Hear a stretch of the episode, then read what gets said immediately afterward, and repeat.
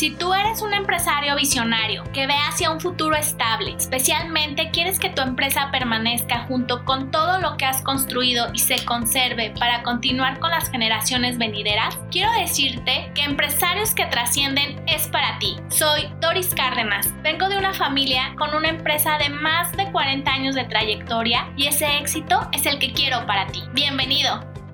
La verdad, los empresarios tienen mil cosas en la cabeza y lo que tú comentas, Jaime, de esta parte de estar en el presente, creo que a muchas personas y sobre todo empresarios nos cuesta mucho trabajo. El decir, a ver, enfócate ahorita a estar aquí, creo que es así como casi, casi misión imposible porque estamos pensando en los pendientes, en lo que viene, escucha, dime rápido, o sea, como que nuestra escucha es mucho más de rápido, dime rápido y mucha gente suele como ponernos en contexto cuando nos platica algo. Y como los empresarios, la mayoría estamos deprisa, es así de rápido, ¿no? Dime lo que me tienes que hacer, qué decir. Y esa oportunidad de esta escucha que tú nos comentas, de este liderazgo a través de la escucha, creo que sí es todo un reto y bueno, en lo personal sí a veces me habla mi asistente o algo y le digo, a ver, concreto.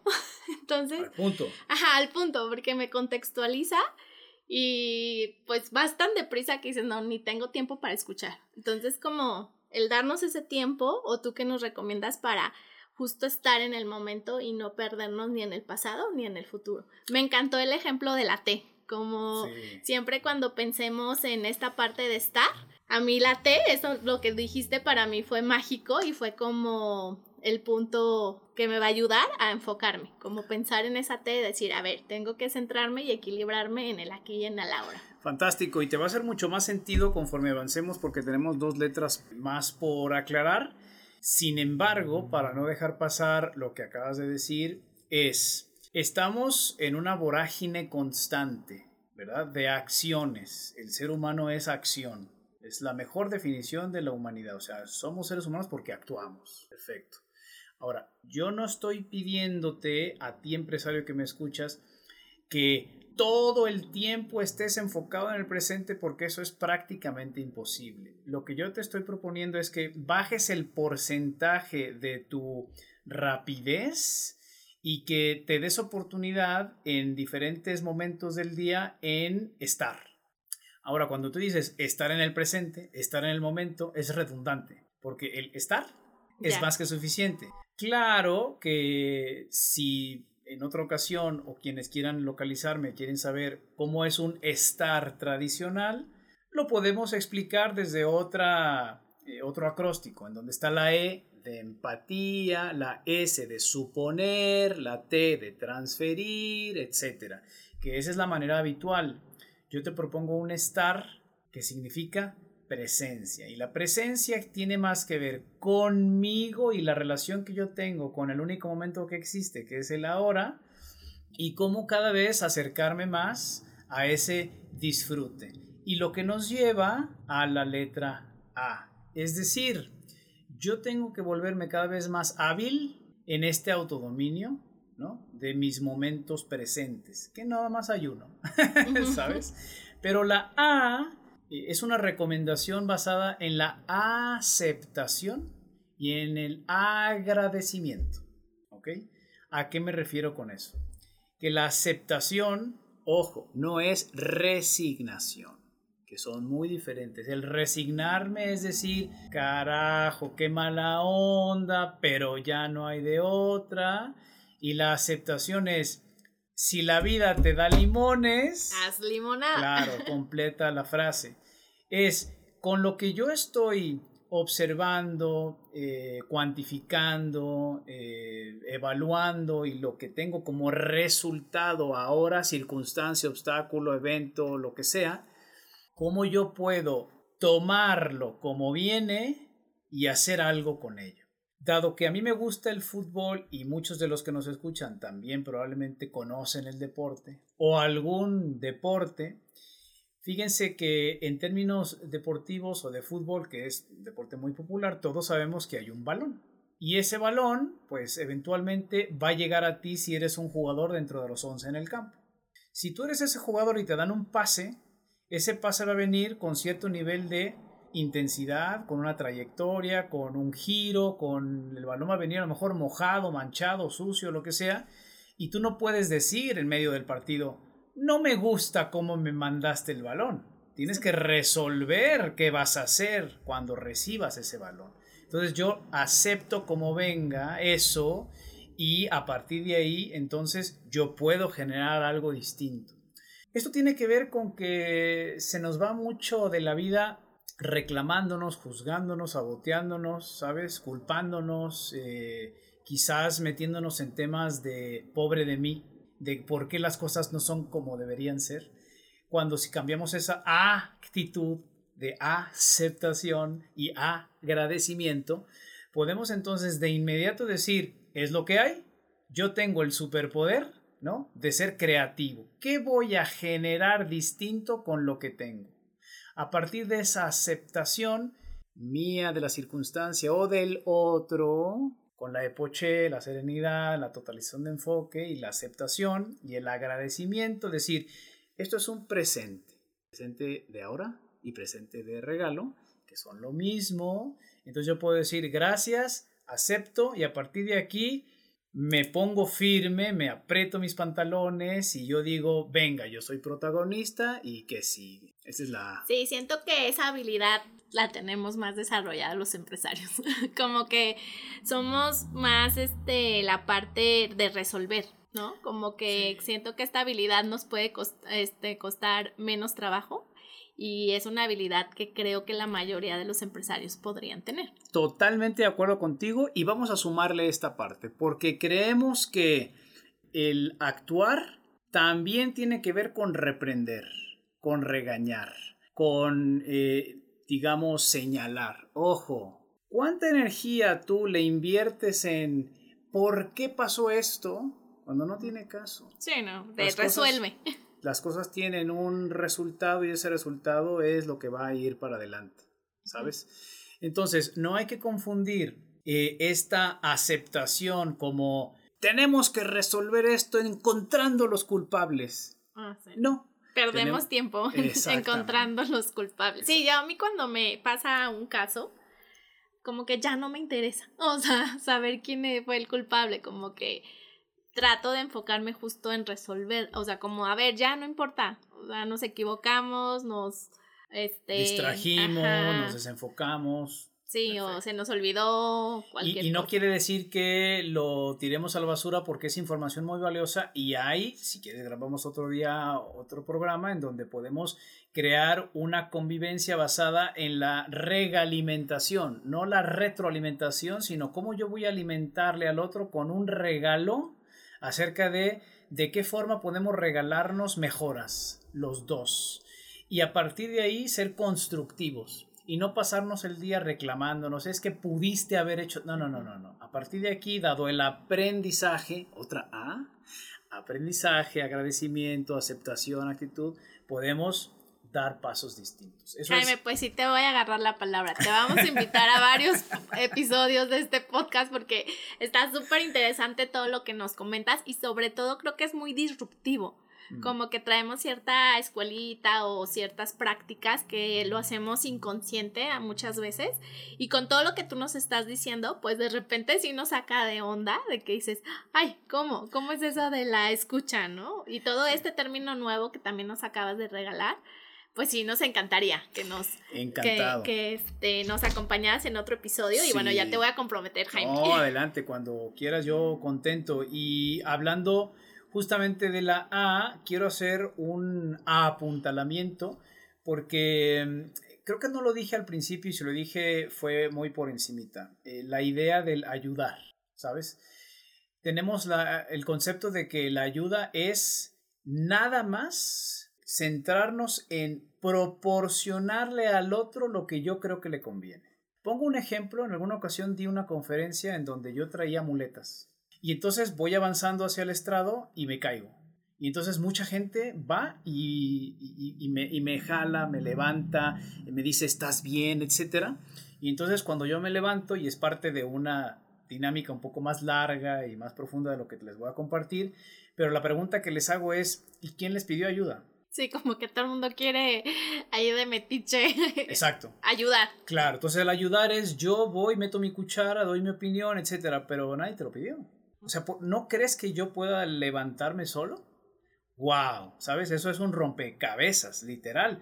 Porque entonces decimos, ay, pues qué mal agradecido. Espérate, es que tú tienes la concepción de ayuda a medias, cuando no estás considerando que el otro es capaz. Y lo que a lo mejor necesita es que tú te, veas, te veas, más bonito, como calladito. Sí. ¿Estamos de acuerdo? Y eso nos lleva entonces a la R. Estamos en E de epoche, la S de serenidad y silencio, T de actualizar el enfoque, A de agradecimiento y aceptación, junto con todo esto que dijimos de la A, y la R de respiración consciente. No solo respirar como una necesidad para sobrevivir, pero estar atentos a que nuestro órgano de los pulmones, eh, fíjate cómo tiene esta particularidad de que yo pueda manipularlo. O sea, yo puedo hasta cierto punto decidir por cuánto tiempo quiero sostener el aire y pueda meterme a nadar abajo del mar, por ejemplo, o pueda acelerar la manera de respirar para generar quizás otras condiciones de, eh, de, cargarme de oxígeno y hay diferentes técnicas para el respirar, que si te, te tapas eh, una fosa nasal luego la otra, la, respiración consciente es la mejor manera, y no lo digo yo, lo dicen los grandes maestros de menos eh, orientales, budistas, de yoga, etc. Es la mejor manera contra eh, la vorágine de pensamientos. No podemos centrar nuestra atención en la respiración consciente, en inhalar y exhalar, y al mismo tiempo pensar. Esto es muy interesante. La mejor manera de yo calmarme es respirar ¿Por qué? Porque cuando inhalo y exhalo no hago caso al huracán de pensamientos, sino hago caso ¿qué? de que estoy aquí y ahora, vuelvo al presente y digo, tanto drama para esto o por esto, cuando puedes tener momentos de drama, pero bájale unos decibeles, quizás no es para tanto. Tu mente está vuelta loca, la loca de la casa, cuando la verdad es que tu capacidad de estar presente, gracias a la respiración, te devuelve esa quietud, esa imperturbabilidad, ese centrado del que hemos estado hablando. Ahora, por su mala suerte, la R queda hasta el último, pero debería de ser la, que está presente en todas las fases. Sí, de hecho, por ejemplo, mi madre es médico y mm. de repente cuando veo que atiende a pacientes que están como muy alterados o incluso también mi papá porque de repente se no sé, hay riesgos que pasan, lo primero que dice, nos dice eso, respira. Igual también con sus nietos, o que son mis sobrinos, también cuando quieren hacer berrinche o andan todos así, lo primero que les dice es respira. Entonces yo como que al principio me molestaba, porque yo decía, a ver, o sea, tengo un problema, ¿no? O sea, no tengo tiempo para respirar. Si no respiraría estaría muerto, o sea, ¿de qué me hablas? Entonces como que, y ya, y como en el transcurso del tiempo, pues he entendido la importancia que tiene la respiración. Entonces como que a mí siempre me ha funcionado. Yo la verdad, esto de las montañas rusas y todos estos mm, no me encantan. Mm. Entonces la, mis amigas sí les encantan. Entonces me acuerdo cuando me subía a una montaña rusa con ellas lo primero que hice fue respirar. ¿no? Porque dije, a ver, tengo que controlar toda esta adrenalina. que tiene un, un gran poder, la respiración y no lo aprovechamos. Ajá. de hecho, incluso cuando haces ejercicio, cuando la respiración pues es básica. Es tan absurdo a veces. He tenido conversaciones en, en diferentes podcasts o en entrevistas que yo hago desde mis canales de entrenamiento, que por cierto, si ustedes buscan Jaime Molís van a encontrar que es entrenador de magia, ¿no? O entrenando magos.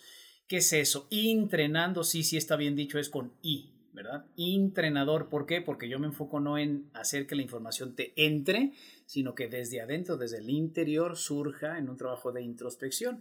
Entonces, en, en las páginas de entrenamiento de Jaime Molins, yo también entrevisto gente importante como, como tú, Doris, y cuando entrevisto deportistas, me han confesado que de inicio cuando viene algún terapeuta o alguna persona que le recomienda trabajos de mindfulness, de meditación, de concentración o algún trabajo psicológico, les dicen, vamos a hablar de la respiración, y ellos dicen, ¿para qué? Y luego ellos reflexionan y dicen, ah, caray, de veras, si no respiro, no corro, no juego, no brinco, nada. Es básica, pero lo, lo damos tan por hecho que no valoramos y que no nos damos cuenta que ahí están un montón de respuestas, técnicas o estrategias para mejorar desde lo más simple. ¿Estamos de acuerdo?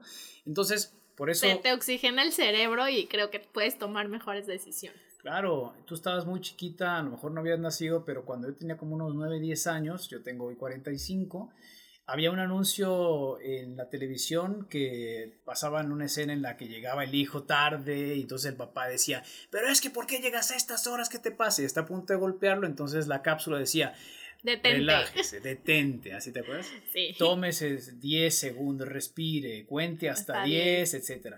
Eso es. Y si le hacía mucha, como mucha eh, burla, ¿no? Ja, ja, ja, cuenta hasta 10. Pero la verdad es que ahí está la clave. Cuenta hasta 10 mientras respiras conscientemente y ahí hay un montón de nuevos insights o nueva información que tú cuando empiezas a dominar el arte de estar, dices, claro, todo empieza por darme cuenta que estoy respirando y que puedo respirar diferente.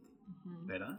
Oye, pues todo esto del estar me encantó creo que sí son elementos fundamentales para todo lo que estamos hablando de liderazgo y de cómo saber escuchar. Entonces, eh, me encantaría que hiciéramos una última reflexión a todos estos empresarios que nos están escuchando. ¿Tú qué reflexión ah, aportarías para con este tema? Sí, perfecto. A ver, lo que estamos hablando aquí no tiene que ver con que tienes que estar en un altísimo porcentaje durante el día, que cambies tu manera de ser radicalmente, que seas una persona nueva, distinta, que casi casi te conviertas en un monje budista, ¿no? Como el Neo de Matrix.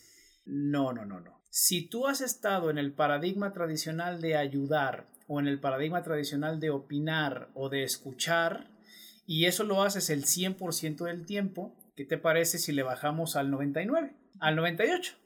Y que una vez al día o una vez cada dos días, si quieres, te hagas consciente, pon tu alarma y empecemos con la respiración consciente. Y después que vuelvas a escuchar este podcast para que recuerdes ese estar. Y si tienes ganas de leer algo, este capítulo yo lo escribí en un libro que se publicó hace como cinco años que se llama Coaching Humanista. Yo tengo dos capítulos en ese libro y uno de esos capítulos es justamente el arte de estar. Por lo cual, este libro, que repito el nombre, Coaching Humanista, ustedes lo pueden conseguir preferentemente, y me parece que es la única vía, por Amazon o por alguna de estas plataformas, no sé si Mercado Libre, etcétera, de forma digital y pasta blanda. Y de esa forma ustedes pueden enterarse de, de buena fuente, digámoslo así, más allá de este podcast, que existe ese libro y si quieren localizarme directamente, por favor escríbanme. Yo puedo entender que esto quizás genere más inquietudes que, respuestas, porque sinteticé en un acróstico eh, toda una ciencia detrás de la manera como escuchamos a las otras personas y que tiene que ver con eh, la no directividad. Por cierto, yo soy director académico del el Non-Directive Institute, que también pueden localizar en redes sociales. Y si ustedes quieren saber un poco más de lo que estamos haciendo, nos basamos en el aval del EO Ipso Center. Así es que tienen esas cuatro fuentes, Jaime Molins, entrenamiento, Non-Directive Institute y el EO Ipso Center. Y fue hasta ahora ha sido un placer estar contigo en este podcast. Muy divertido y ojalá repitamos pronto. Sí, muchas gracias Jaime. Pues ya te comprometí aquí a regresar a otros episodios.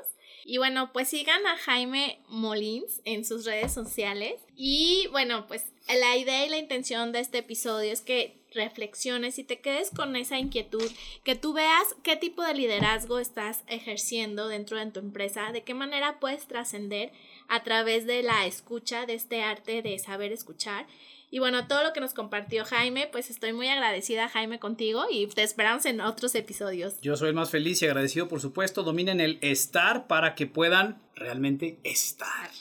Y así poder trascender. Entonces, nos vemos en los siguientes episodios y recuerda, soy Doris Cárdenas y te espero en Empresarios que Trascienden.